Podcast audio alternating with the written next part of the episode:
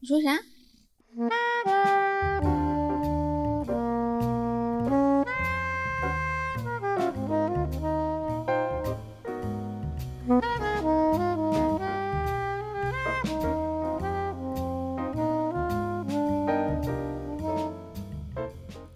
？Hello，大家好，这里是离心利比多，我是十一。我是 B 仔，大家好，大家好，大家好呀好久不见呀！一个星期不见了，你们想我们了吗？想了吗？想了吗？想了吗？想了吗？想了吗？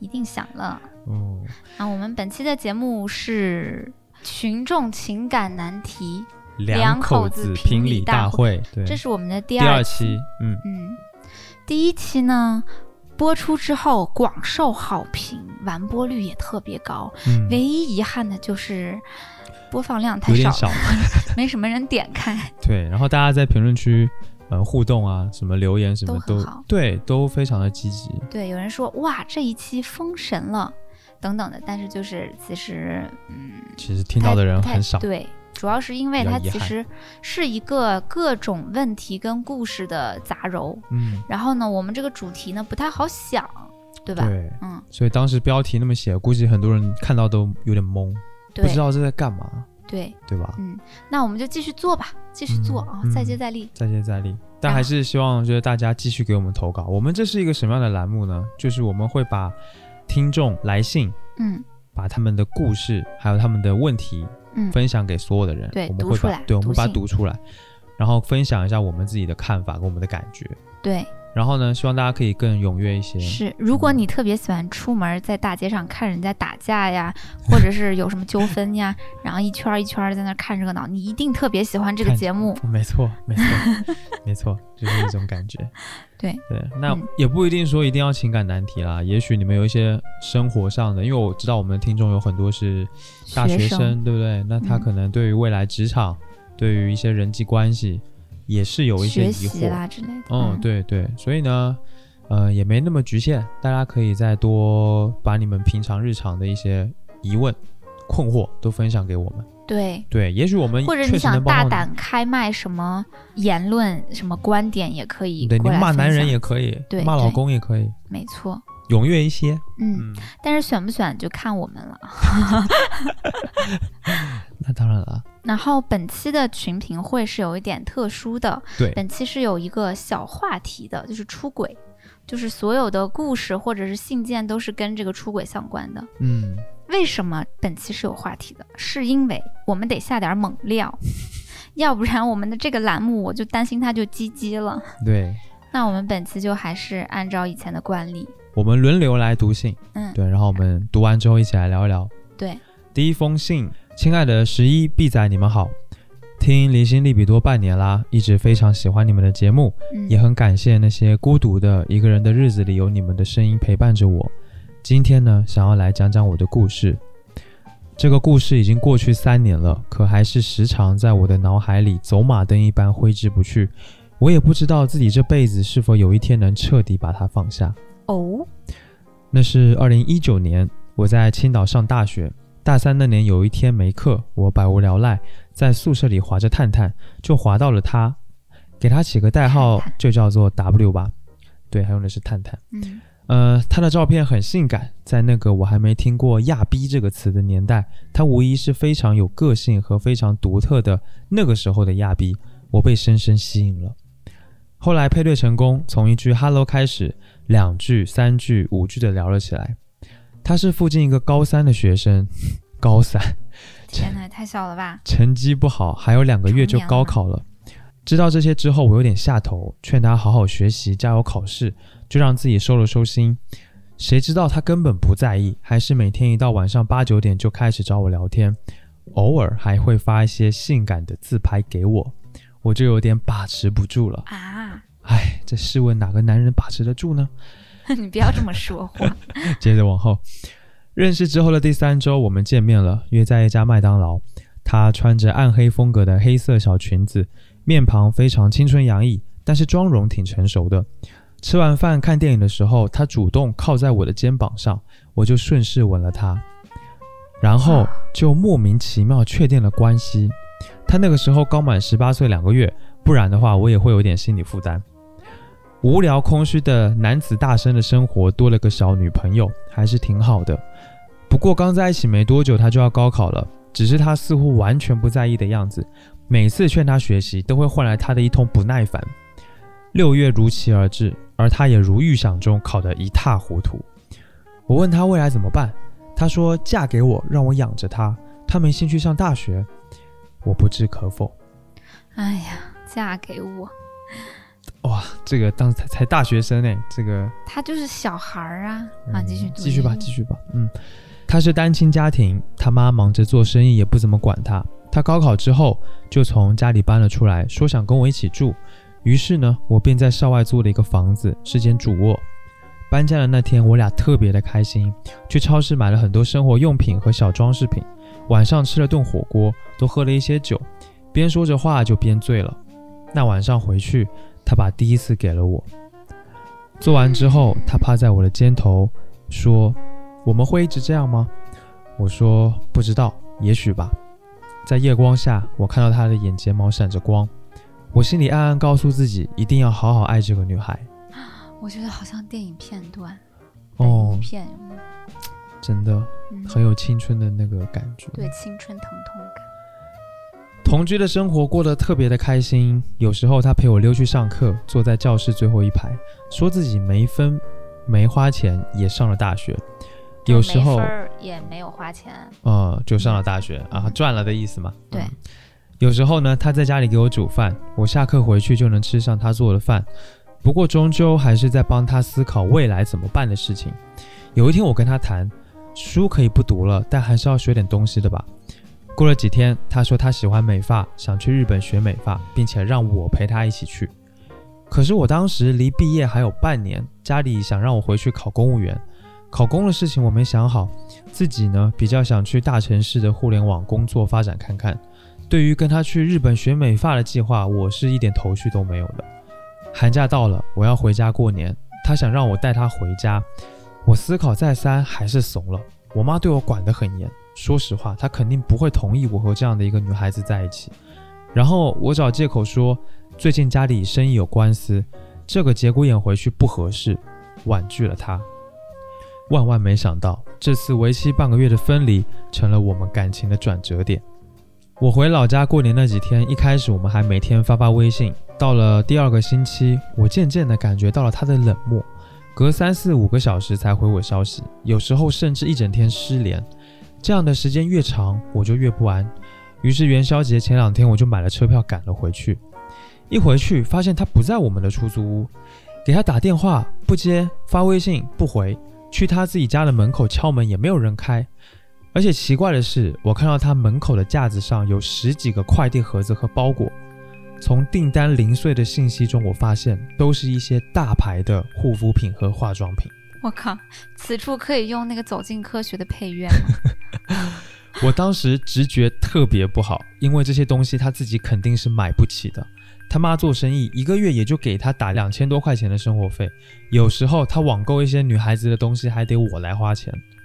嗯，两天之后，他出现了，跟我说他去了邻近的城市去找闺蜜，把手机弄丢了，后来又用找回功能把手机找回来了。嗯，晚上我们睡在出租屋里，我怎么想都觉得不对劲，于是等她睡着了，我偷偷拿起她的手机进了厕所。她开开始翻人家手机了，嗯，她的微信没有什么问题，可就是找不到和所谓闺蜜的聊天记录。我留了个心眼，查来查去，发现她手机里面还有另外一张卡，那张卡绑定着另一个微信。打开那个微信，我倒吸一口凉气，里面有一个人的备注是一个点，哦，就是那个标点符号里面那个点儿，对，一个点。嗯，他们每天都在聊天，他叫这个人老公。前阵子失联几天，也是去了这个人的城市，是在我们旁边的城市。我顺着对方的朋友圈看到他发的照片里有一个公司名字，在天眼查上面查到了这个公司，发现这个男的就是这个公司的老板，很有钱，事业做得很大。顺藤摸瓜查下去，这个男的竟然四十八岁了，还接受过小地方媒体的访谈，有老婆有孩子。哇哇，天呐，这这，然后我的女朋友和这个男的聊天记录已经有四个多月了，他们还背着我见过最少三次，并且早就发生了性行为。我当时血往头上涌，简直气懵了，直接把他叫醒，问他是怎么回事。谁知道他非常的平静，跟我说了实话，说自己缺钱也缺爱，很长时间他跟我在一起没有安全感。这个男的是社交软件上认识的，给他花钱跟跟他睡觉，没有大饼，是很简单的交往。说着说着就哭了。我问他：“你爱过我吗？”他说：“爱过，现在还在爱。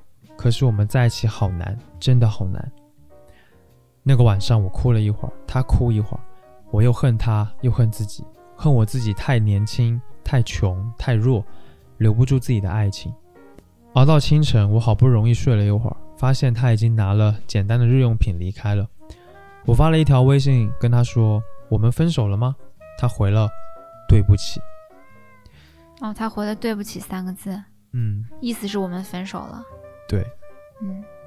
到现在我已经离开大学时候的城市。前阵子偷偷视奸他的微博，发现他成熟了不少。到了上海，在时尚行业实习。后来我们再也没有任何交集和联系。唯一唏嘘的。是有这样一次属于青春的歇斯底里，我也不算后悔吧。感谢十一和 B 仔分享我的故事，祝离心力比多越办越好，祝大家都拥有刻骨铭心、不留遗憾的爱情。哦，啊，这个这好好青春的那种激烈的感觉，好猛啊！对呀，哇，我印象很深，他说那个。那女孩子给了他第一次那个晚上，看到他眼睫毛上的在发光。对，他的这个描述啊，你也曾经给别人第一次的时候，你的眼睫毛在发光是吗？我，我是两眼放光。嗯，好吧。真的，这一个故事的两位都很年轻，当时。这女孩十八岁，刚跟他在一起。对。然后他是大三，大三也就二十一二吧。对啊，也就比他女朋友大三四岁。嗯，然后女孩是对未来没有任何打算，就说问他怎么办，他就那我就嫁给你呗，给你做饭。嗯，然后这男孩也是太年轻，对呀，他连带女孩回家都不敢，他说什么害怕那个他妈看不上之类，他们还没有到一个能够处理感情的阶段，能对好好的去处理一段稳定的关系的阶段。但是他们面对的这份感情太重，嗯，你想这女孩，她等于是不上学、不工作、没事儿干，完全把自己托付出去。嗯，这个男孩是还没有任何能力，然后考公还是说以后去大城市工作，他还没底儿呢。对他都这个问题他自己都解决不了，对他就要承担另外一个人的人生。对，然后难怪这个女孩。会觉得没有安全感，对，也不是给出轨洗地，但是我其实有点能理解他为什么要出轨。嗯，出轨就是他确实就像他说，他缺钱也缺爱，嗯，他没人能靠得上。他其实重点是在就是 这女孩她的家庭的锅，我感觉，嗯，她其实十八岁，刚刚到一个法定的成年的年纪，可是十八岁，就咱们自己的经验看来，你自己就还是个孩子。那个年纪真的没有办法脱离父母，然后说我我要出去找一个男的，我要嫁给他，没有办法。这个女孩就是她，她妈不管她，她只能把自己托付给这个男的。嗯，但是她托付给这男，她应该很明显感觉得到这男孩他承受不住。嗯，所以我觉得他可能在向外寻求一种强力的支撑，所以去跟那个四十八岁的那个男的在一起。然后他可能在那边能得到钱，嗯，就像他说的，这个关系其实也很表面了，也支撑不了他什么，是不是？我觉得有一种，因为他不是说他跟他妈在一起嘛，单亲家庭嘛，他爸到底是什么情况我们不知道，很有可能他父亲这个角色是缺席的，对，所以这个老男人也许啊，猜测啊，是给他一种父亲的那个角色的稳定感。嗯，给他钱呀，然后养他呀，还是怎么着的？感觉好像抓住了一个，就是比较有支撑感的东西。嗯。嗯，就还挺唏嘘的一个故事。是的，但是我觉得挺好的是，到最后结尾的时候，他说他也，嗯，他跟他说了实话，是吗？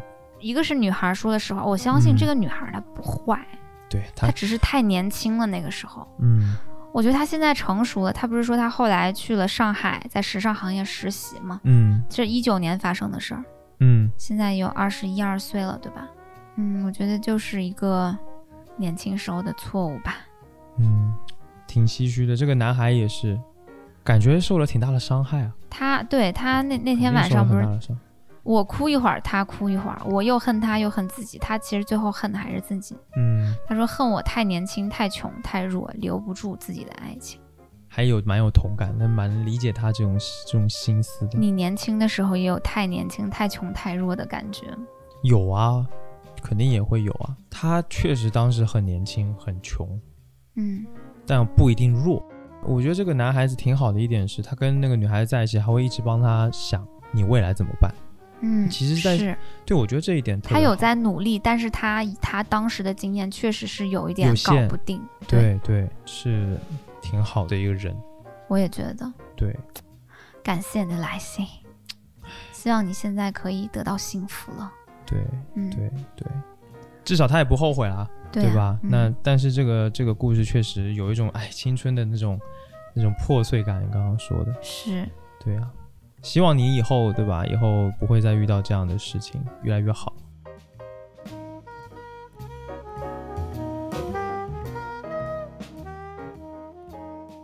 好啦，第二封信。来，嗨，B 仔，嗨，十一，在经历了这次被出轨的故事之后，彻底对抖音这个 app PTSD 了。从那以后，我失去了我的通便利器。呃，事情是这样的，我和恋爱一年的前男友感情一直很稳定，他也在恋爱时期提出想做一个账号用来发发唱歌视频的想法，我也表示支持。现在呢，他也是有小一点粉丝量的。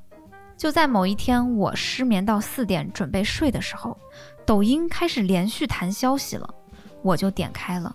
点开之后，发现是一个和他同省的女生（括弧我和他不是一个地方的人）。哦，这个同省的女生啊，跑来问我，跑来质问我，我和她是什么关系？这我当然是有点疑惑，我就回复了那个女生，然后我就吃到了自己的瓜。据那个女孩子说，他俩就是在抖音认识的，然后加了微信聊天，之后呢，他们俩就在一起了。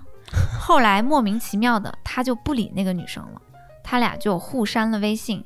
可是因为删了微信没有聊天记录，相当于没有证据来实锤，我就没有办法确认是不是他。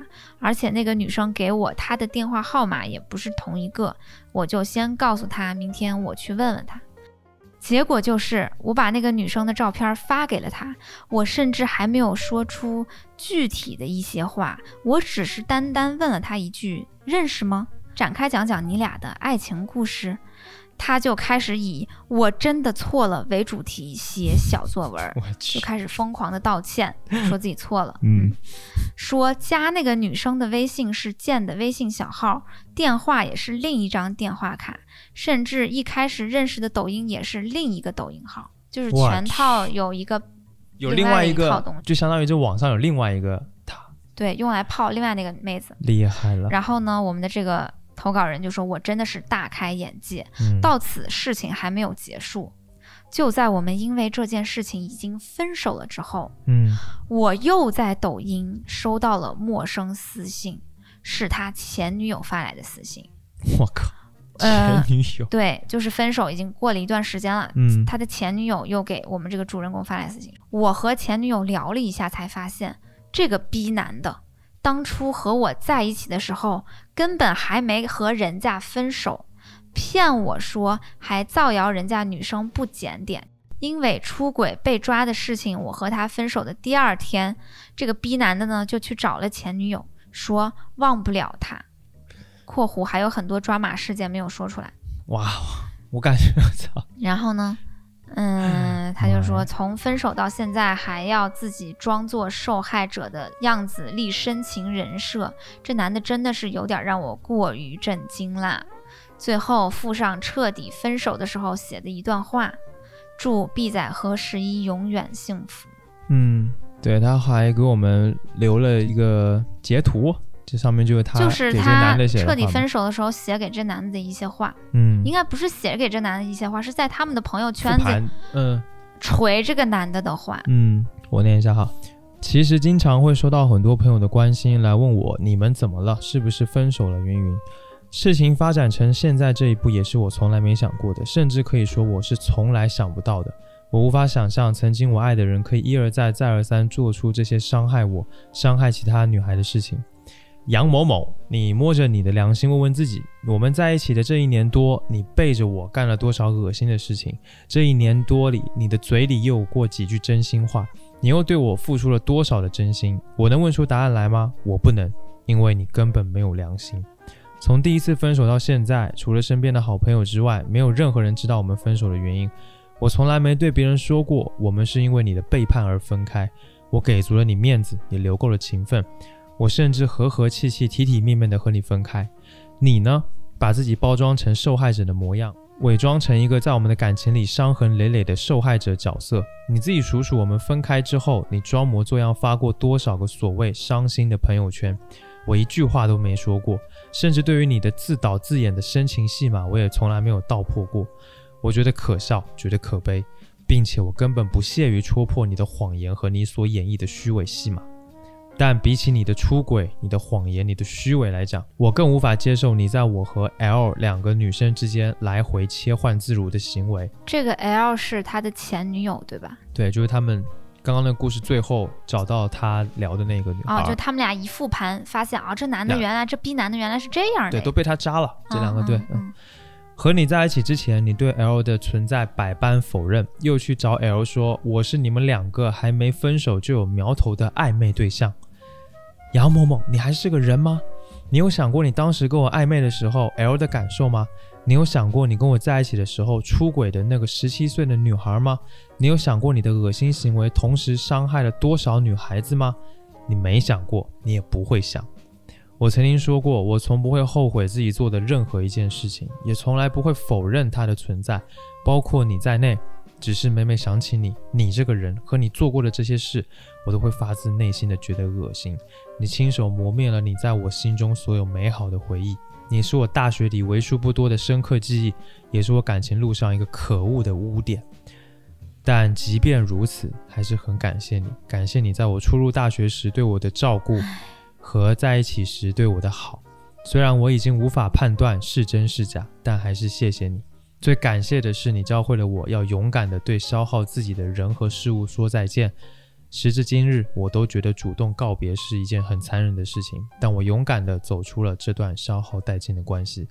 谢谢 L，谢谢你的勇敢和告诉我的这些实情，也祝你永远美丽，永远幸福，永远被爱。最后，永远祝福性爱者恒得爱，与有情人做快乐事，福游无憾，亦是神仙。这个女孩她最后其实那一番话，就是我不知道有没有发在他的公众平台，但也嗯许发了。嗯我感觉带着一种深深的不甘心，嗯，跟一种深深的恨。恨。不是，我觉得最多的是他希望这个男的反思。他写这个肯定是给这男的看，他希望这男的反思。嗯，可是我想说，这男的绝对不会反思，这男的很典型，因为这男的有病。对是个 NPD 自恋型人格障碍，对。特别典型，我觉得，而且还是个表演型的人。对，表演型人格。唉，他可能就是一次踏好多条船，并且习惯了，跟狗熊掰棒子似的，然后扔了这个还在找下一个。哦，我想说，NPD 是一种人格发展障碍，这种人他真不行，嗯。因为他有病，这是一种病。很典型的 NPD 是什么呢？不断的寻找血包，女孩儿就是他们的血包。他要从这些女孩身上获取自己想要的那一些，能够满足他自的尊感，喜欢的那种感觉。我觉得是这样，他们没有什么自尊感，他的自尊感是别人建立在给他的，假对，对，是虚假的字体之上的，嗯，是从外界获得这这种虚假的自尊感。嗯然后不同的女孩是让她不不断的汲取到自尊，比如说她今天跟 A 在一起了，她觉得哎，我还是挺有魅力的。这个 A 呀，对我就是又这么好，然后又这么喜欢我，然后每天他很仰慕我，对吧？嗯他在一个人身上感觉到自己被重视，自己是有自尊的、有价值感的。对，但是很快，他马上就感觉嗯耐受了，嗯就想找下一个血包，就那我再找 B，嗯就 B 我有腻了，再找 C。他不断的跟人建立关系，是因为他的空洞，他不断的需要这种血包给他自己回血。照理来说，他们进入这段关系，他已经得到了他要的这个自尊，但是这个东西对他来说就是永远都不够。为什么？因为自恋型这种 NPD，他人格障碍的底色就是自卑，对，他底色是看着很自恋，但其实那个自恋的原因是自卑，对他世界只有他自己。对，就是他会不停的、不断的需要新的，需要更多的，贪得无厌。对，他们是这样的一个。所以你看，这个人他永远不会满足的呀。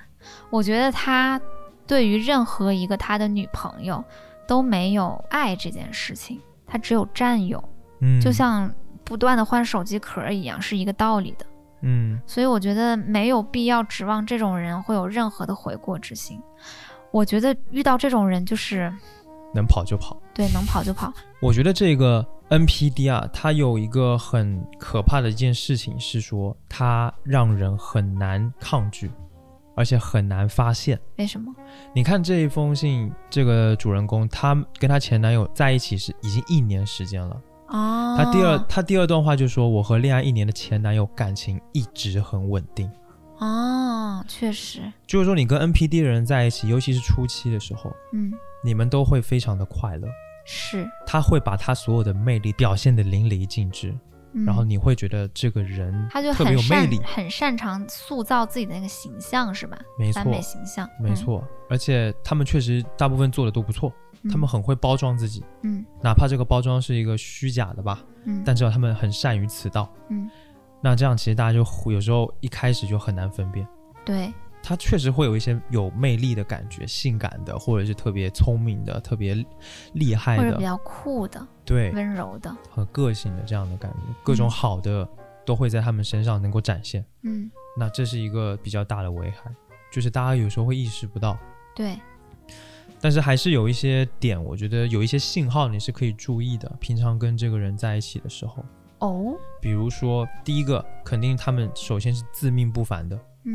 特别的自信、嗯，自恋嘛，他就觉得自己无所不能，什么都可以。对，对全能状态是吗？对，你可以嗯。判断他平常是不是有这样子的一些体现，就对嗯。自己自信到一个极致，就甚至有一点无脑自信。嗯。第二个点是，他们一般都是缺乏同理心，嗯。然后比较冷漠无情的人，嗯，因为他们只有自己，对。他们实际上是对他人的感觉是，他不会去接收他们的。他根本就不 care 他人的感觉，他看都看不到。对，他只能通过一些行为模式或者他的生活经验来分析，嗯，在某一种情境下我如何做会显得我对于他人的感觉有感受。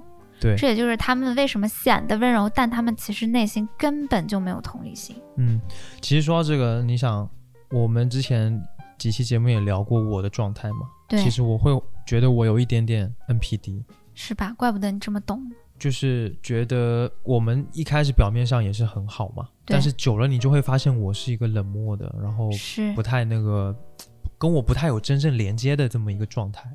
我是隐性的 NPD 嘛，他还有显性的 NPD，、嗯。这两个人又很不一样。嗯。呃，我之前看了一本书吧，大概分析是说，我这样子所谓隐性 NPD 就是一种脆弱性的 NPD。嗯。我自己是特别的自卑，然后没有自信的，嗯。我就会更善于把自己隐藏起来，嗯这种就是属于脆弱型的 NPD。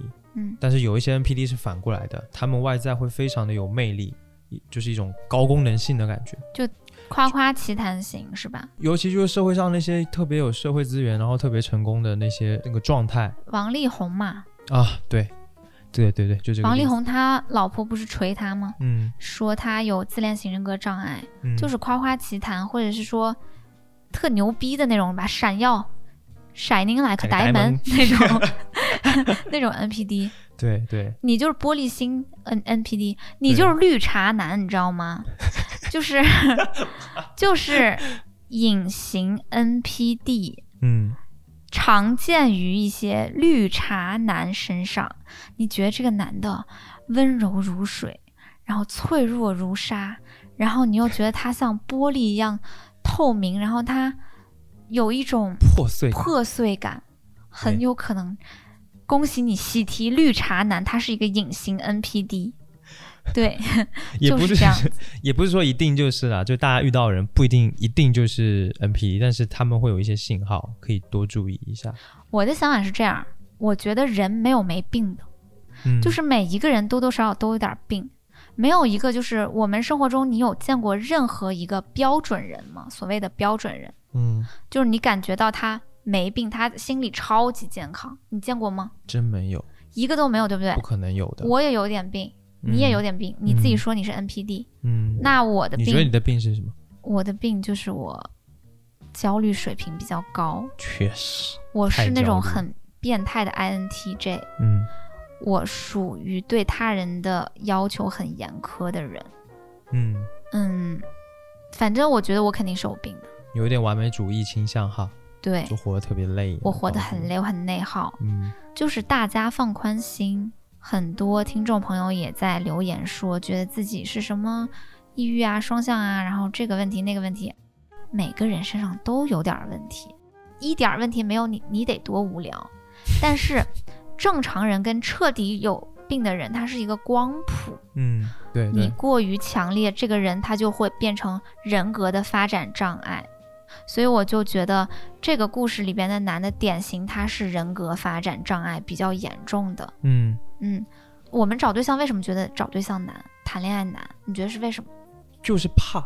是因为人跟人之间在亲密关系的时候，一定会看到对方身上的病的。对，一定会有问题的，一定会发现这个问题的，对，或多或少。是一定会发现嗯对方身上的病，这是一种深入的心理交流，其实亲密关系的本质。没错，那么你如果太有病，你真的对别人造成很大的伤伤害。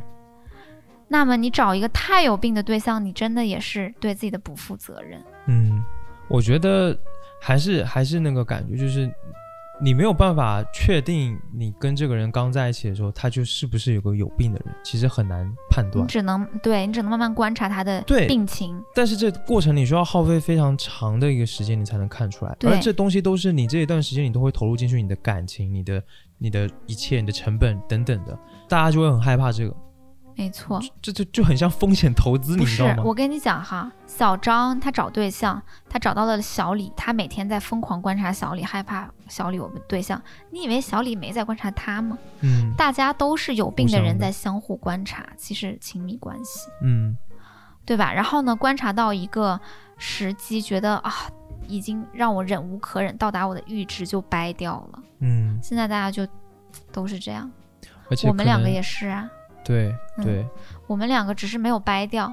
我们从刚开始认识到渐渐深入的过程，就是在发现彼此有病的一个过程，嗯然后再想办法跟对方的病磨合，还有说出自己的真实想法，这样有利于我们病情的一个调和。嗯，这个故事的这个女主，她就完全没必要面对这男的，这男的就是太过分，超级有病，很可能是没有救的，就是彻底没救。对我觉得这个男的给我印象最深的是什么？是他这封信说，从分手到现在还要自己装作一个受害者去立深情人设这一点，没错，这一点非常的重要，嗯，是很充分的说明这个男的的自恋水平超级超高。对超出了一个限度。你也会这样吗？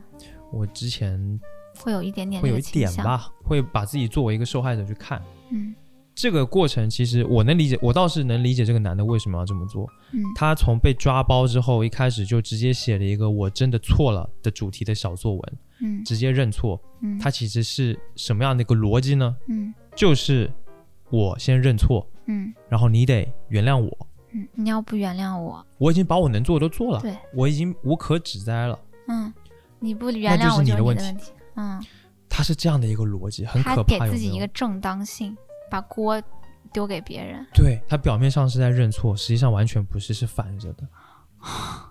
他是这样的一个逻辑，他还要害别人一下，对最，后就是所以这个狼心狗肺。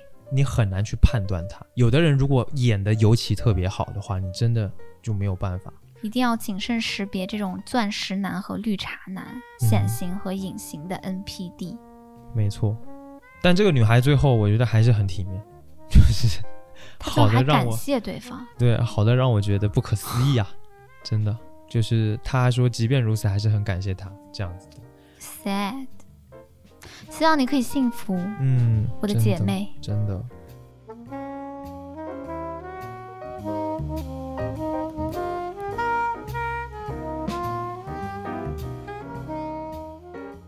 第三封信，嗯，B 仔和十一好，今天发现了你们的播客，马上连听了几期，太喜欢毕仔的观点，也很喜欢你们之间坦诚沟通。正好最近在经历一些事情，我谁也没有告诉，生活中谁也不知道，但我还是挺想说给别人听的，分享欲过强，哈哈哈 很好，就喜欢你这种分享欲强的听众。对啊，嗯，因为很喜欢 B 仔，去关注了微博，然后看到你们在征集出轨的故事，我就立马打开邮件开始编辑。谢谢你们拯救了想记录这个故事的我。故事其实很简单，就是本人无缝衔接的操作，但是我可能写的比较流水账，见谅。本人无缝衔接，很酷。这句话就是字很少，但是事儿很大。故事很简单，就是本人无缝衔接的操作而已。很会。感觉是一个嗯高级工种。好，继续说。后面继续啊，他说背景其实是我一直是一个牡丹，因为我就是文科加外语学院加女权加社恐加二次元追星。这个词叠加起来，可以说我不牡丹谁牡丹。另外呢，我以前就是自己过得就很开心，所以我没有特别想要谈恋爱的想法，是觉得年纪到了，想要尝试一下恋爱是什么滋味，才开始尝试。于是开始使用相亲平台来扩大交友圈。牡丹用相亲平台，不是对，很特别。他说，在平台上，男人也太多了，有种选妃既视感。其中认识了一个男生，我本来对他不感冒，纯粹是认识他的时机很巧。认识他的时候，我当时的男朋友是个比我小、刚出社会的穷小子。圣诞节约我吃饭，带我绕了两条街都没有选好餐厅。那天很冷，我又用心打扮，穿的有点少。好不容易选了一家餐厅，进去听到服务员说低消五百元，也没说什么。结果呢，吃到一半突然说这顿饭我们可以 A A，我真是整个被无语到。我当时就立马下头，觉得天啊，为什么我要这么为难自己？又冷又饿的跟着你走，还要和我 A A 这顿饭。但是我本身并不是果决的人，我没有立刻说分手，也没有和男朋友说我付了这顿饭的钱，转头就答应了见一个新的男生，我们就叫他男一好了。哦，啊，就是说他在认识男一之前，他是有男朋友的，然后发生了这样的一个事情，那嗯就就是这个男的很抠门这个事情，啊，抠门男是他的的当时的男友。对，然后嗯因为这一件事情，所以他就转头答应了这个平台上认识的这个男一，嗯嗯。男一呢？男一是个什么人呢？男一比我大，工作好几年了，工资也比我高，所以约我吃饭见面都是在商场、正常餐厅，还会开车接送我，让我觉得这才是我想要的待遇。我就渐渐疏远我男朋友，但是这时候我并没有对男一很心动，只是单纯不讨厌。后来因为我们工作地点离得很近，见面机会很多，非常的频繁，我对他就渐渐熟悉了起来。但这个时候也没有上头。嗯，后来我和男朋友分手了，和男一就是继续相处。不知道你们知不知道，相亲一般会遵循一定的进度表，比如说三个月应该就要进入下一步。我和男一越来越熟悉，但是呢，男一是个相对沉默寡言的人，很少说起他自己。我也不是一个很会问问题的人，我觉得我对他始终看不透、不了解。但是呢，在情人节那一天，他表白了，我觉得他真的是一个很真诚的人。他想要追我的时候，就退出了相亲平台，展现了他的诚意。就一般的操作，可能就是在一起之后才退出了，但这个男生当时追的时候就退出了。对、嗯我的朋友也觉得他很难得，他是个很正常的知道自己在做什么的男人，所以他朋友呢就劝我可以试试。嗯加上我不讨厌他，而且我们见面保持着一定的频率，所以我对他感觉到了熟悉，就像是朋友一样，所以我就答应了在一起。但是其实那时候我还是没有喜欢上他，只是觉得应该要答应。哦，哦、他是被对方的诚意有点感感动了，嗯、他比较被动的接受了。对，嗯，本着这种心态，我其实在答应成为别人女朋友后，还在认识新的男生，可能也本着给自己留条后路的心态吧。我在答应的第二天就见了男二，我靠，第！二天，而且更狠，一见到男二我就知道，糟糕，是我喜欢的类型。他那天穿着普普通通的羽绒服，但是是我理想的男朋友的样子。他是金融行业，也是我向往的职业。因为我自己本身职业比较稳定，但收入少，我就很想找收入高而且有理财观念的另一半，并且我对金融男确实有一定的滤镜，哈哈哈哈。金融男真的很很棒吗？确实，你知道在 Tinder 上有鄙视链的金融男还不错，高净值？人群是吗？最底端是文艺男，然后往上我就是最底端的人是吗？没错，就是最底端的。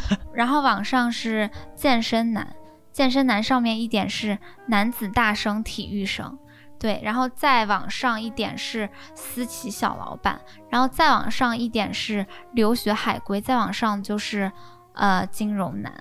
这么高啊，金融男。金融男是挺高的，然后再往上就是一些，你知道吗？就是特别牛逼的男，但是藏在一些很隐晦的信息里，他不放自己的照片儿，他也不发自己的那个车钥匙，他会发一个什么植物啊，然后发一个什么猫啊，然后发一个什么天空啊，但其实就是那种资产几个亿的币圈大佬，你根本不知道他在干嘛。还有这种人，有我靠，真是水好深呐、水是很深啊。总嗯总而言之，就是金融男确实是在 Tinder 上面算是比较嗯高级的，对，嗯但不知道他是什么平台哈。你继续说，好，我们回来这个故事哈。男二不愧是金融男，好会选餐厅。他正好选了一个离我家很近、我种草很久的网红餐厅，点的菜也是我喜欢的。男二是一个很有 sense 的人，第一次见面印象特别的好，而且正好我们的兴趣爱好也很聊得来。哇，有点这个 crush 了是吗？对，之后呢，这段时间我会每周和男一见面，偶尔和男二见面。我开始对比他们两个，我其实谁也选不出来，他们也没发现彼此，我就心安理得，得过且过吧。这段时间和男二出去，每一次都真的很开心。我们兴趣爱好相同，三观相似，他真的是我的理想男友。他的衣品、兴趣、说话方式、职业、家庭等等，其实让我很满意。选的餐厅都是我喜欢的，而且每一次都会安排好行程，让我很尽兴。一开始我真的比较喜欢和他出去。而男一呢是比较闷的性格，而且感觉不怎么会玩，穿衣服也邋邋遢遢。而且我也觉得男二条件比男一好。我的理智告诉我，我应该要选男二，会给我想要的生活。但这就让我很纠结，因为我和男一的连接越来越深。他还括弧啊说，毕竟他才是我的正牌男朋友。嗯 他还是有意识的。这个男一渐渐的认识了我的朋友、我的家、我的兴趣爱好。他每周都会有几天接送我，我们就会聊当天工作或者一些趣事。其实我们之间连接比男二要深。如果我要分手，我的成本有点大，要和很多人解释，很麻烦，而且人家没做错什么。相反的，和男二断了是比较简单的选择，但是理智上又更倾向于选择男二。在相亲市场，你就是会被影响的，要看重条件。我甚至在小红书发帖，让网友从中选择。有人评论说，如果你喜欢男一，那么男二就不会出现了。当时我觉得很有道理，后来我觉得喜欢可能不是一个黑白分明的概念，是有程度和灰度的。后来事情的转机是，随着和男一经历的事情越来越多，我们一起旅行等等，越来越熟悉。当然，重点可能是上床了。此处呢，又要引用张爱玲老师的话：“阴道连接着女人的心。”我在男一面前更加的像自己。其实一开始在他面前我就可以做自己，现在我在他面前就是一个更快乐、更可爱的自己。我们之间明明认识超过半年，好像还没有进入平淡期，反而越来越热烈。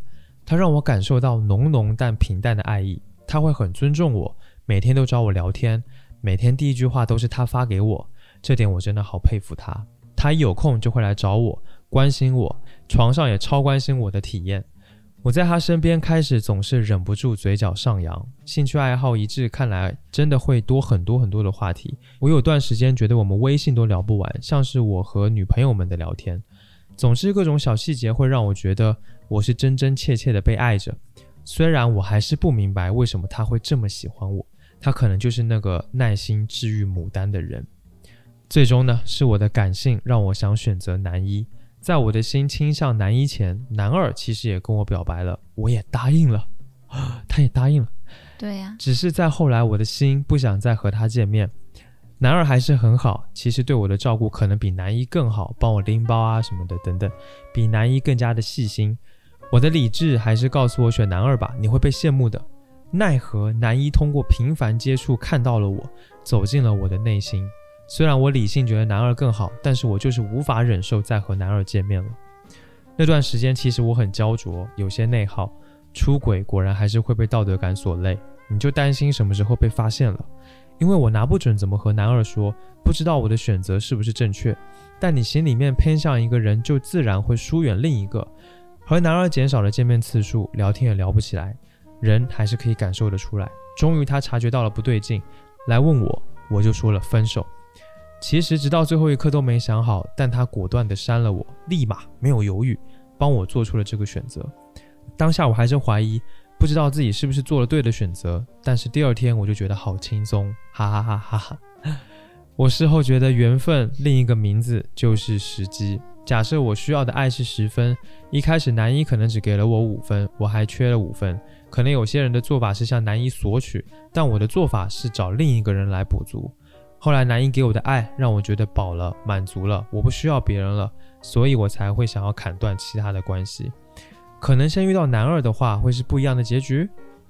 谢谢听完这个无聊的故事，西西。他的名字叫西西 是吗？名字叫西西，嗯。原来如此。哇，这个故事真的是爽啊，是一个爽文，有没有？就是 buff 叠满的牡丹女大选妃记。没错。对，我是觉得好像不是很可恶吧？对他是因为我对女人有滤镜吗？他写的就是让我也觉得还好，就是没有那么没有那么可恶，对，没有那么厌恶或讨厌这个他的这个行为。我觉得吧，是还没有真的相互，两方甚至都没有到有感情的程度，不管跟男一还是男。他有点骑驴找马的意思了。他只是脚踏两只船，那不就出轨吗？不是，不是脚踏两只船，是脚踏脚踏多只船。刚开始，嗯，她就是一个无法无天的女孩子吧？可能 一品，一品，一品，就是就是无缝衔接。真的就无缝衔接，无缝衔接，还有一点点重叠。他他不得不说他是有心的，有一些人出轨是没心。他刚开始他是没有动真心的，他只是在相亲市场里边进行选择而已。刚开始那种脚踏多只船的行为，这个比较像一种牡丹的报复性的，你知道吗？就是没试过，所以一试就试的特别的狠。对，就是这种感觉是，就是哇，老娘这个单身了二十几年，哇，终于给我逮着机会了，我要选妃，我要用我的精力写这一次爽文，就是这种感觉。但是他刚开始前期很显然是对谁都没有真感情的，嗯嗯，他就一直说理智上，我觉得我应该选男二，对，因为男二各方面条件都比男一好嘛，是，就是这些外在的条件，然后他人也不错，挺 nice 的，对，又是金融男，对。这确实会容易心动哈。对，可是没用，他跟男二可能很难做自己。嗯，呃，他跟男二在一起的那个自己不会让自己觉得舒服。我好喜欢那个自己。嗯嗯，话说是那个小事儿用脑，大事儿用心，这种事儿典型就是你的脑子拗不过你的心的啊，是吧？最后还是个挺好的一个结果。可是我觉得他还是有一些槽点的。槽点挺多的吧？你先说你的槽点，就是他一直都是骑驴找马的状态啊，不跟前面的分手，然后就答应下一个，对，这就是个最大的槽点。有一个极极其明确的一句话，他的心里他说，他不是后来跟那个呃男二慢慢的疏远了吗？嗯和男二也减少了见面次数，聊天也聊不起来，人还是能感受出来的。终于男二察觉到了不对劲，来问他，他就说了分手。他说了一句话在这里很重要，他说：“其实我直到最后一刻都没没有有想好，但他果断地删了我，立马没有犹豫，帮我做出了这个选择。当下我还是怀疑，不知道自己是不是做了对的选择，但第二天我觉得好轻松。他是一个没有能力给自己做选择的人，因为他太自卑了。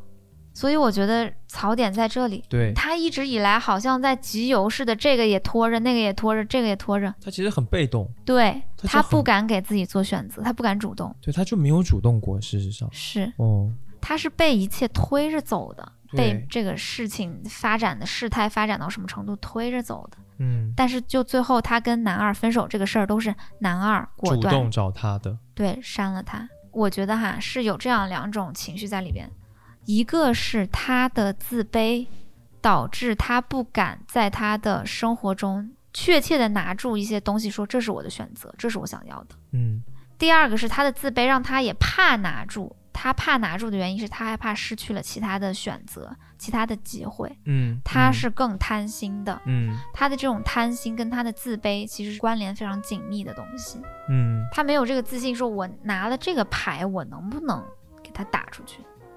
他总担心自己拿错这一个牌，嗯，但其实没有必要，做所有的选择都没有必要，要求自己全知全能。如果是你的话，你当时会怎么选择？不是说你替他做选择哈，而是说如果是你的话，如果你同时遇到男一和男二，我会一次跟一个了解对方，发现不喜欢我就会分，嗯。很明确的说不喜欢，然后我再找下一个，嗯，你不会同步。我不会同步。哦，因为感受太多太复杂了。他自己也说了很内耗，他说那段时间我很焦灼，我可能是一个比较小心眼子的人吧，一个小事儿都能让我看出折八百五十个切面。那你说三个人 在我的生活中斡旋，我就得会爆炸。对我就分裂了，所以我无法。嗯，明白了。嗯，你呢？如果是我，我可能你也会我可能会相直接选对会比较，然后我可能会用脑子做决定，我会选男二，有可能，为什么？因为男二是金融男耶。你现在也可以去找一个金融男，然后来给我们贴补家用啊！你从他那里骗来钱，然后来养我。说你是说找一个基金经理吗？你怎么就想让我卖身呢？讨厌！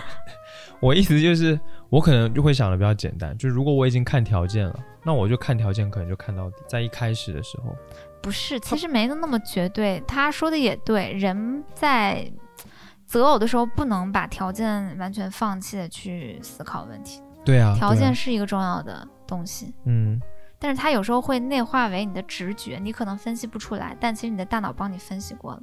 哦，它已经演化成你的一个对。一个潜意识里面的那个感觉对，可是我想说，他既然他的心帮他做了决定，他更喜欢男一，那代表其实他的大脑比他自以为的要牛逼的多。你的直觉绝对是在你的大脑分析更前面的，先是你的直觉出来有了感觉，你去思考你的直觉，你才能得出理性的分析。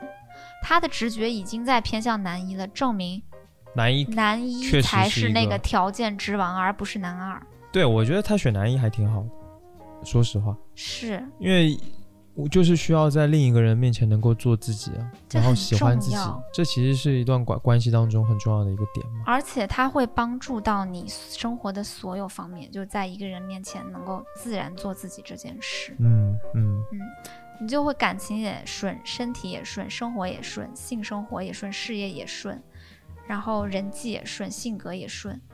六六大顺，反正就是顺 顺爆，不错了，对男一好。而你跟男二在一起，就只能出去。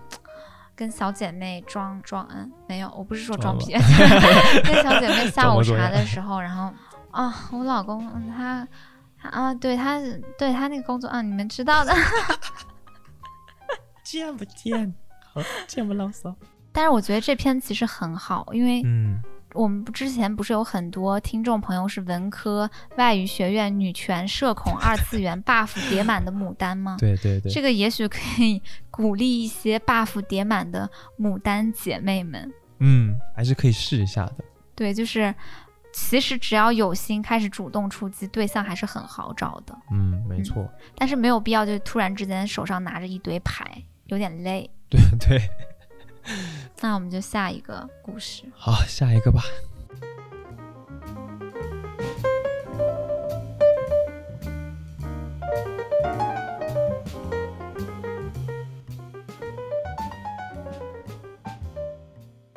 好，最后一封信嗯，Dear B 仔十一展信佳，其实想给你们写信很久了。刚刚早起在刷手机，看到毕仔的微博，就在脑子里想了一下。本懒癌患者纠结了一番，决定一个鲤鱼打挺，迅速打开了电脑，在备忘录上开始噼里啪啦的打字，哈哈哈哈哈。首先呢，要非常感谢你们。其实第一次听你们的播客是在去年的年底，那个时候的我还在和前任的分手纠缠中。记得那个时候，我把那期，也就是讲原生家庭和你们性格的那期听了三遍，是前任推荐听的。听完，我和他说：“这个女生我很喜欢，这个男生不太行，典型文艺逼男罢了，会逃避又自卑，和你一样。”（括弧对不起，哈哈哈现在我收回这句话，因为之后十一的坦诚和真实确实让我觉得蛮欣赏的。不收回也没事啊，确实说的也没错。文艺逼男，文艺逼男，逃避又自卑，哭了，我靠，真的是戳的我不行。呃，往下，而且跟他的前任差不多。我发现这种男生还是挺多的，是呢给，他们一点机会吧。嗯嗯其次，谈谈这次的主题——出轨。其实我在感情中，之前包括现在，仍然属于道德感比较高的人。我认为肉体和精神的出轨都不应该存在。当然，出轨这个定义每个人都不一样。我也在关系开始的时候会和对方确认自己的边界。前任是一个有过出轨和习惯性无缝衔接的人，所以呢，和我分手之后，早也应该预料到他会无缝衔接并欺骗我。但那时候我犯了一个错，就是认为我是特别的那个人。我和他异国，删光所有联系方式之后，我只能花着高昂的话费在电话一端破口大骂（括弧现在仍然觉得骂的对，哈）。嗯那是我们最后一次交谈，就是以上就是出轨话题的故事背景罢了。嗯就是在他之前跟那个前任一起听的咱节目嘛，嗯，然后前任是一个跟你差不多的文艺逼男嘛，他和前任分手是因为是因为，对方的无缝衔接出轨，嗯，后来呢，他那个也骂了对方了，嗯，反正就就这么着了，嗯。这个事儿就到这里结束了。嗯，以上是出轨话题的故事背景罢了。其实我困惑的地方不是在和上一段的关系，而是上一段关系的结束后这半年多的一些思考。诶，嗯嗯一些思考啊。嗯慢慢的，我发现对出轨这一看似是道德底线的事情产生了疑惑和动摇。每个人都是流动的个体，人也确实会爱上很多人，也都有自己阶段性想要寻求的缺失或者这样那样的欲望和选择。但是嗯如何去处理出轨这件事情，且如何处理创伤呢？前两天我看了一个电影叫《The Worst Person in the World》，电影里面在分别都有伴侣的情况下，女主和男二相爱了。在传统意义上，可能这就算出轨，但我能感受到女主不断向内追问自我和亲密关系，向外选择自己人生的火花，没有被定义束缚的那种对自由的追求。而其实最后我发现，可能出轨只是关系中一个不能算非常小和阶段性的问题相比是表象吧，它属于一种行为和结果。哎，就是出轨，它其实是一种行为和结果。它是某一个问题最后的一个行为和结果。对但本质的内驱力，也就是最根本的问题是，可能有什么需要双方去交流的问题。嗯嗯是这个这个这这一句话啊。嗯但很多时候呢，就像我一样，关系中的问题因为出轨而放大了，一锤子打死，也不愿意去费心力解决问题。当下结束关系可能是最好的选择吧。这一段其实我不是特别的同意哈，等会儿我们再聊。嗯我感觉不论听多少的播客，看多少的书，想要从技术层面解决长期稳定的关系中存在的问题（括弧例如出轨）是不可行的。最好的方法呢，就是沟通。看起来好像沟通很简单，且不说双方在关系中有多少能够做到像你们这样足够的坦诚，尤其男生很难做到像十一那么坦诚。即使足够坦诚且不在乎关系的博弈，如果在出轨之后两个人仍然想要继续，一方带着强烈的愧疚，另一方带着强烈的自我怀疑，这样的关系是不是就不那么对等了呢？还有一些隐患，例如出轨方可能会出现一直心里有道坎儿，即使被原谅了，也觉得自己在关系中有把柄被抓住，不对等了的感觉。但是呢，被出轨方呢，则会一直担心这样的事情是不是原谅了一次就有另外一次。这样的关系好复杂，想想就头痛。是啊，或许爱这种神奇又虚幻的东西会成为解释这一切的理由吧。哎，写到这里还是觉得人真的好复杂，人和人的关系也很复杂。当然，想简单也可以，减少期待，当断则断。此外，还在懊恼自己为什么是异性恋哭。最后写的有点混乱了，但如果很幸运被看到了，非常感谢愿意看我叨叨，很想听听你们的看法。谢谢你们的播客，每一期都有准时认真在听，也陪伴我度过了欧洲寒冷的冬天。他在欧洲、哦，嗯 Europe Europe，Europe，嗯，带来了很多的温暖、成长和新思考。Anyway，祝 B 仔和十一新婚快乐，要健康开心，一切顺利。喜欢你们，当然我还是要大喊超超超喜欢 B 仔的，祝你们周末愉快，谢谢。用了好多的惊叹号对，然后他的名字叫 Louisa，Louisa，Louisa。，Louisa，名字很好哈。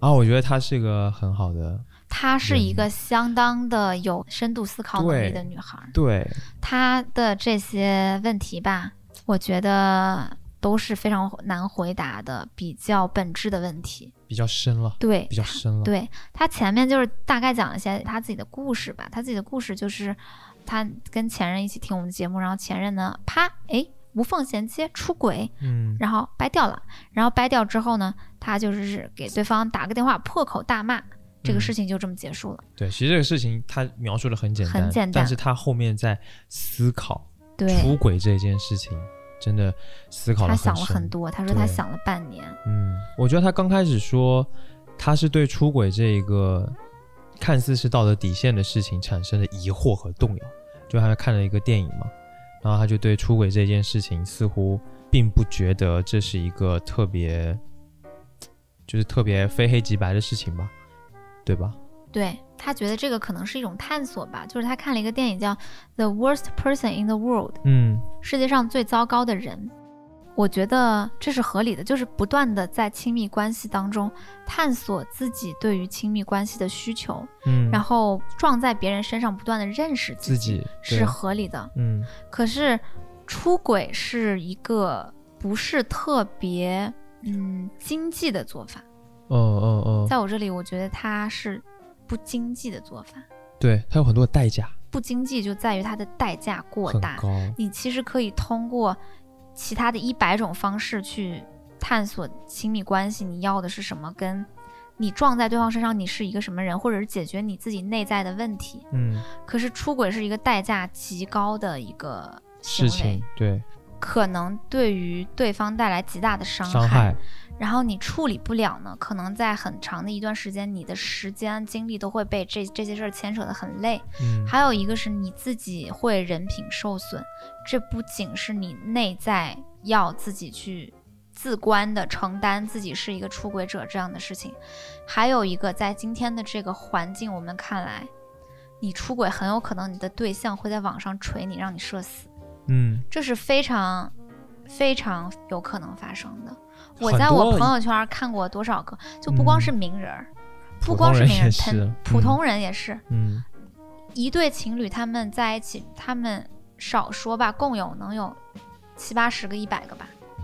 就那相当于你在你一个小范围的圈子里面，你就社死了。对你就不行了，对你整个人，你整个人就社死了，这其实伤害很大。对，这个成本过大。对，然后我认为，亲密关系是一种人际关系。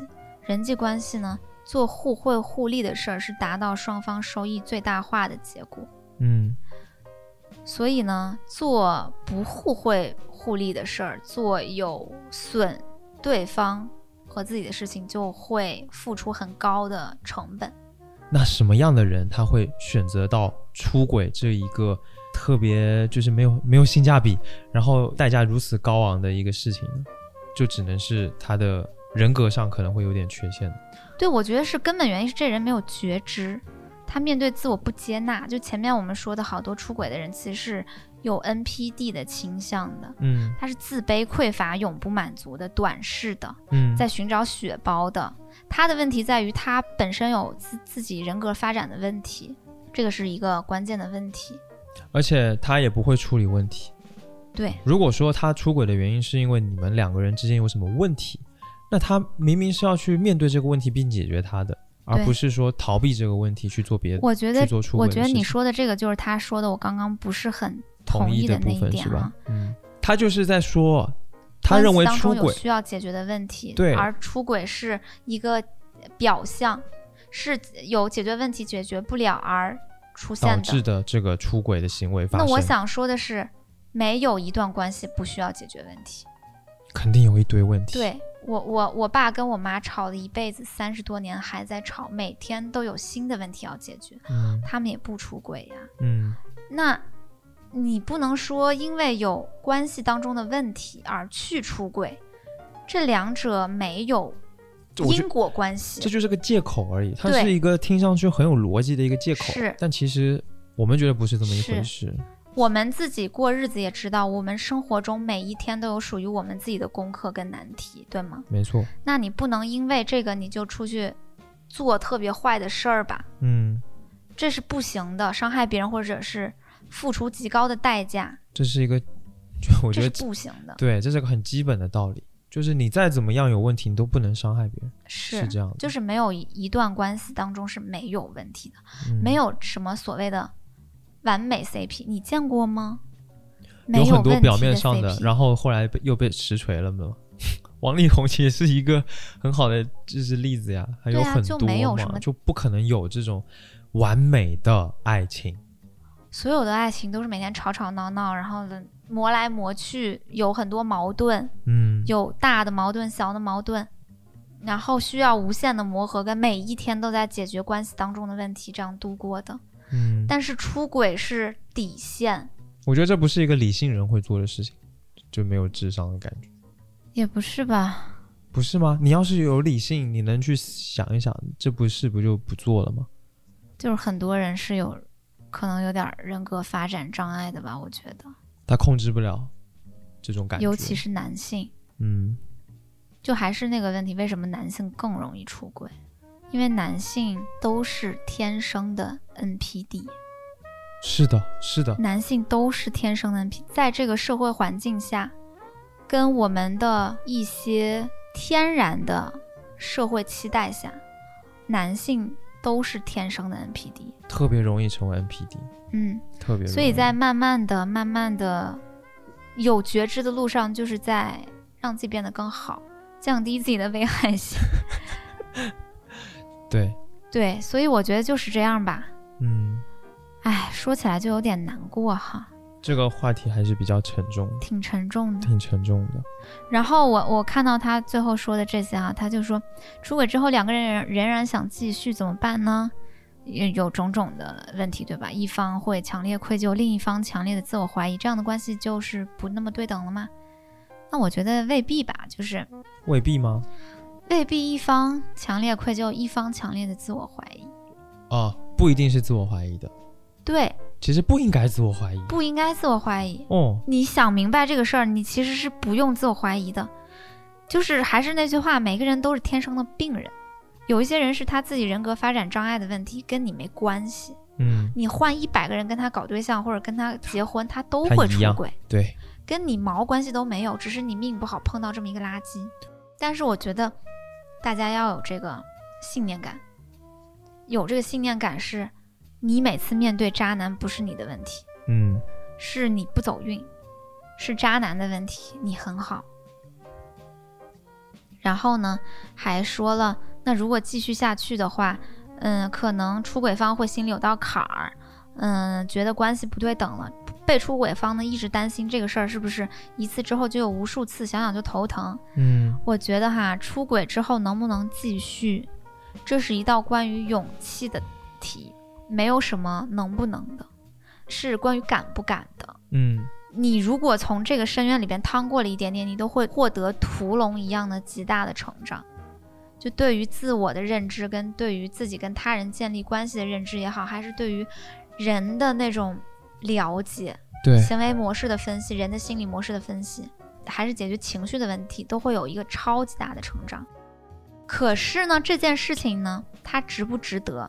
就是你敢这么做了，挑选了 hard 的模式呢，值不值得呢？每个人都的答案都不一样。嗯，我觉得大部分的人，如果是我自己，我肯定也会去判断值不值得这件事，或者说我起码得看到一点苗头，说遇到这个事情之后，对方有没有可能变好，他起码有一点点苗头，能够给我一点希望，我才会做这个决定。那肯定也是要看的呀，你不能说对方是一个完全无药可救的人，你还扑在他身上，那肯定不会。我也不是蠢货。我觉得出轨这个还是可以再分享一些关于如何判断一个出轨的事情。就是对你处在一个关系当中，你可以试试着识别一下有没有出轨的这个可能，对吧？嗯有的人可能会觉得怪怪的，可是他就是找不出任何的证据或者说苗头。对，我觉得这是一个蛮有意思的事情。如何识别一个人是否出了轨？我觉得这个人他如果怪怪的，他就是怪怪的。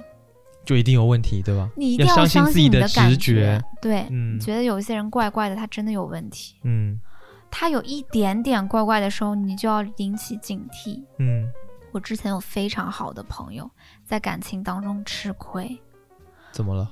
就是我的这个朋友是一个特别的热情，然后善良，然后对生活非常的有那种澎湃的激情，然后对爱别人也完全不吝啬付出的人。嗯他碰到了一个在他看来完美的不像真实的人的人，一个男的。那男的学历超他妈牛逼，就是你知道吗？常青藤联校嗯的博士还是什么来着，我忘记了。嗯然后有有自己的人工智能相关的公司，嗯一切都完美的要死。然后带他约会什么都去的是那种非常非常人上人的地方，然后给他每一次见面会准备那种特别浪漫的礼物，嗯比如说自己亲手做的一个什么东西，然后或者是自己用自己的专业知识做出来的那种有爱意的那种东西。我具体忘了是啥了，反正我就记记得他跟我说的那，种什么理科生的浪漫对对对那种科学家的浪漫之类的。哦哦哦，他跟我说的时候，他说我恋爱了，我碰到了我生命中的白马王子，然后说的那么那么好，我就在想，这种人是真实存在的。他说对，可是我绝对相信他的内心是有怀疑的，我绝对相信我的这个好朋友，他也会在潜意识里面打一个问号对这一切。嗯，后来就证明这个人有很大的问题，他怎么了？是一个很暴躁的人，且有那种暴力倾向，我靠，就是有家暴就打人这样子的那种。倒也没发展到那种程度，反正他很及时的就收手，很及时的就分掉了。嗯嗯嗯，我觉得第一个忠告就是不要寻找完完美美的人，的人。不要期待一个完美爱人的出现，不管是完美男还是完美女，对这种人他绝逼是伪装出来的。还有人都能感觉到有伪装倾向的人吧，嗯包括大家会喜欢离心利比多，说觉得离心利比多真实，对吗？你碰到真实的东西，你是有感觉真实的。嗯，当你不能跟自己说的它真实的时候，它一定是有包裹着一些东西的，对，就是那种完美样子的东西，肯定是有伪装倾向。嗯，不要相信完美，嗯不要相信童话。说实话，女孩是会喜欢看起来有魅力的男性的，对吗？是个人都会喜欢那种看起来有魅力的可。是这个东西有时候是要警惕的，我觉得。嗯，因为其实你短期的一个东西，可能你一下陷进去也还蛮正常的。可是你长期的话，你就会发现，其实事情不是这样的，它经不起时间的检验。而如果你想要有一段长久的、稳定的关系，你必然是要戳破这些谎言的呀。对，对而且他很可能是一个有毒的人，哦。有背后有极大的危害性，嗯，对，还有很多吧，嗯，比如说没有朋友的人。嗯，没有没有亲密的朋友的人，没有长时间的且关系特别好、亲密的朋友的人，对，像我朋友不是很多，你也是朋友不是很多，对吧？嗯不需要朋友太多，但是你要观察对方这个人，他有没有一个长时间的朋友。就比如说十年朋友这种发小啊、老同学啊，很亲的这种亲密的朋友，嗯，他哪怕有一个也有两个，这人比较正常，对吧？嗯嗯最怕就是那种你看不到他身边有亲密的朋友，是那种从小到大的那种那种朋友，他身边可能会有朋友，但是一些社交上面很浅的关系。甚至可能有一堆朋友，对，或者是这个人他就是永远都是独自出现的，嗯，就是没有真朋友的人不行。还有日常生活中会有很多细节可以观察，比如说这个人说话是不是前后一致。嗯，对，对，如果他说话的很多细节上前后是矛盾的，嗯你今天说了这个，明天说的是另外一个嗯东西相，甚至相反的或对不上的嗯，鬼打墙一样。问题，有点会有点问题，有可能。对，对，这个是很逻辑混乱。对，因为容易出轨的人，他可能逻辑比较混乱，他大脑可能会有点问题，就是他在处理这个细节或记忆上，他会有点问题。嗯，还有特别有有成瘾性的人比较的有危险点，危险。对，比如说酒瘾啊、性瘾啊之类的，还有那种呃赌博呀，嗯嗯嗯什么，就总之成瘾性嘛，经济上有烂账嗯不可。嗯，嗯，还有什么？特别表演型人格的不行，哦，就是那种会跪下给你道歉的人不行。而且道而且特别快，对，扑通就跪下了。就特别快，对然后特别撕心裂肺、特别那个啥的人，对，很夸张的那种表演型人格嗯。不行。还有疑神疑鬼的人，有的人呢，他会反过来跳着跟你说，嗯，说你是不是出轨了？嗯有的人会这样，嗯，但其实事实上是他自己出轨，你懂吗？就就是有一种贼喊捉贼的感觉，为什么他要这样？因为他其实我也是看 NPD 的这种人哈，就是嗯有很多出轨的人，他有很大一部分是 NPD 的人，嗯他会有一个行为特征，就是他把自己的行为投射到另一半身上，然后嗯以此来指责对方。哦，懂了。而且有一个很简单的细节，就是如果他自己的手机保护的非常的完美，他不让你看，这个绝对不行。就是一个人，他如果永远抱着手机，他绝对有问题，而且还不让你看，主要是对对而且他还会偷偷的瞟你的反应。啊，这种人绝对有问题。就是一个人，他对他手手机的保护程度，绝逼是他做了坏事儿的过分程度。大家一定要记住这句话。还有，我根本嗯不同意现在主流的说法，什么伴侣之间不要相互看手机，这啊是隐私。对对，不是你手机里有啥呀？我我跟大家说，我的手机里边就是微信聊天记录，我妈、我妹、我工作几个朋友，然后就聊什么吃饭的、打游戏的、买东西的，然后呢，各种呃购物 APP 里面的订单、打车 APP，完了没了。嗯这算你说这是隐私吗？这真是隐私，对吧？但你说这是另一半这是属于你内心最深处无法揭秘的隐私，你对象知道了之后，你就觉得有极大的不尊重感吗？不是吧？嗯就大家扪心自问，是不是根本就不是？我根本不同意什么伴侣之间不要看手机是隐私。嗯伴侣之间如果防着看手机这个事儿有存在的话，那一定是他们两个心里有鬼。因为我觉得你太筑起心墙，它有时候是一种过度的防御，一种自我的防御状态。对，每一个人的防御状态，他深陷在自己的防御状态，会跟外界的交流有问题的。嗯，他可能会有抒情障碍，或者他可能会有回避型依恋。所以说，我们不要那么害怕跟对方建立交流，我们不要做太过强烈的自我防御，包括说死不让对方看手机，也是一种防御行为。防御行为太多会对关系有害。看手机就是必须得看手机。我觉得这会不会也是需要一段时间呢？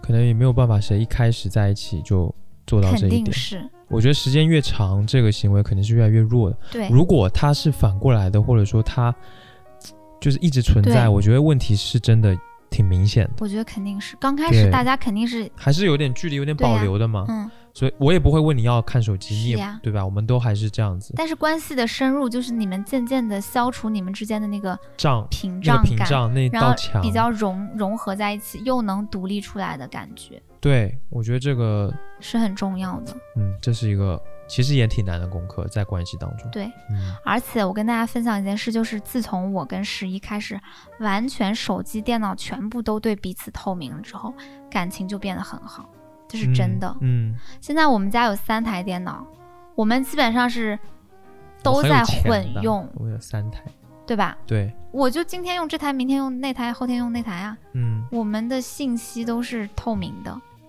我们的通讯都是透明的。对对，而且我们二十四小时都待在一起。你在撒撒什么狗粮？对，我们现在是这样的状态，而且也很也很轻，没有任何的问题。但是我觉得大家可能没有有太高的借鉴性，因为大家很多还是在谈刚开始谈刚开始，可能时间没有很长，对，不像我们这种已经在一起五年、已经结婚了的人。对，这倒是，那大家就是，嗯，谈恋爱的时候当然是要有各自有一些保留自己的生活啊、社嗯交之类的。但是我觉得你们可以尝试看看说，不要把手机对对方限制的那么死，还有就是有这个，嗯，念头吧。你就是知道，其实你们两个之间的信息越透明一点，其实人的心是更近一点的。你知道我看过一个书，什么书？它的名字叫做《鄙视》，它是意大利的一个作家叫阿尔贝特·莫拉维亚写的。嗯然后这个书呢，后来还被葛达尔给拍成了电影，叫《蔑视》，很经典的一部电影。这个故事呢，讲的就是一对夫妻，嗯这个女的没有出轨，这个男的是一个编剧。但是这个女的呢，她在从事着简单的打字员的一个工作，她对她的老公非常的鄙视，在很长期的婚姻生活中，她心里是看不起她的老公这个人的。她？守着一份忠诚，但她心里边充满对自己伴侣的鄙视。嗯很多原因，巨大的原因是一个你问为啥说不清楚的原因。比如说，这个男的他就是说自己的老婆，我的老婆是一个打字员，她很漂亮，却没什么头脑，她很空洞。他们两个之间根本对对方的灵魂毫无了解了解哦，然后对对方是什么样的人完全没有触碰，是一个活在空壳式的婚姻当中的。嗯，但是这个婚姻还是像所有人看到的一样，似乎在正常着进行下去。但是这个女的对自己的老公超级的鄙视，就她会觉得这个男的，是她最看不上的那种人，对，嗯。空洞，然后进行着自己根本不愿意的性爱的配合，对她的老公，然后没有一句话想要跟她的老公说，对她的灵魂充满那种蔑视之情，就是这个女主人对于她丈夫的一种情感，即使嗯。他们的婚姻当中是忠诚的。那你说这是什么呢？对啊，在我看来，这很像今天的许多的言论说，手机是应该留给自己的隐私，不应该让对方看。它不就哦是一种看似正当、外界看上去没什么问题，但里边却充满危机的东西吗？对，人们根本不敢靠近彼此，然后内心怀着隐隐的鄙视跟恨意，然后再维系着一个假装正常的关系，的关系，然后说着一些整个社会都在告诉我们的，好像有点道理的话，比如说伴侣之间不要看手机，嗯。伴侣之间一定是先敢于看手机，才变成完全能看手机这件事情的。嗯，就你说的这个面试，这个给我感觉就是一个特别绝望的一个关系。而且你会发现，这样的关系根本不少，咱们身边的环境当中无无处不在。嗯，一个四十岁、五十岁不再年轻的一对夫妻，嗯女的很聪明，女的在渐渐成长，四十多岁变得越来越成熟，男的越来越傻逼。了。嗯这个女的怀着对自己老公的蔑视、看不起，跟觉得对方是弱智，还有带着点恨意过完这一生。然后这男的呢，永远夸夸其谈，很自大，然后把自己的老婆看成自己的所有物，根本不在意自己的老婆在想什么，过了一辈子根本不了解对方，嗯嗯，充满这样的关系，是，这是一个常态，它不是一个个例。嗯。对，它是属于一个全社会的很大部分的一个关系的浮世绘。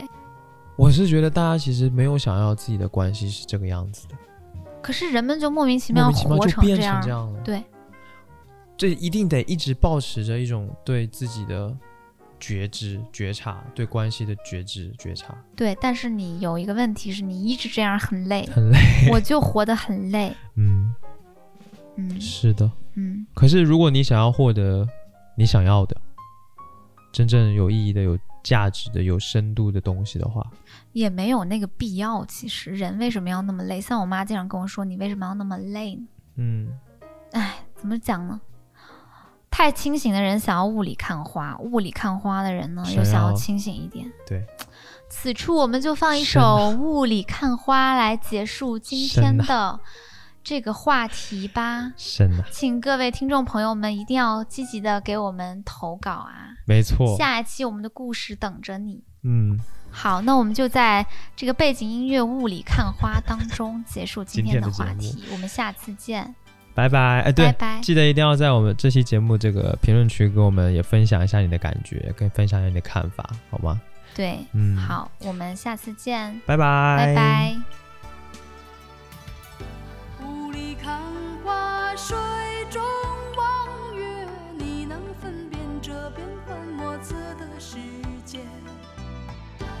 逃走云飞，花开花谢，你能把握这摇曳多姿的季节。烦恼最是无情也，笑语欢颜，难道说那就是情人？温存未必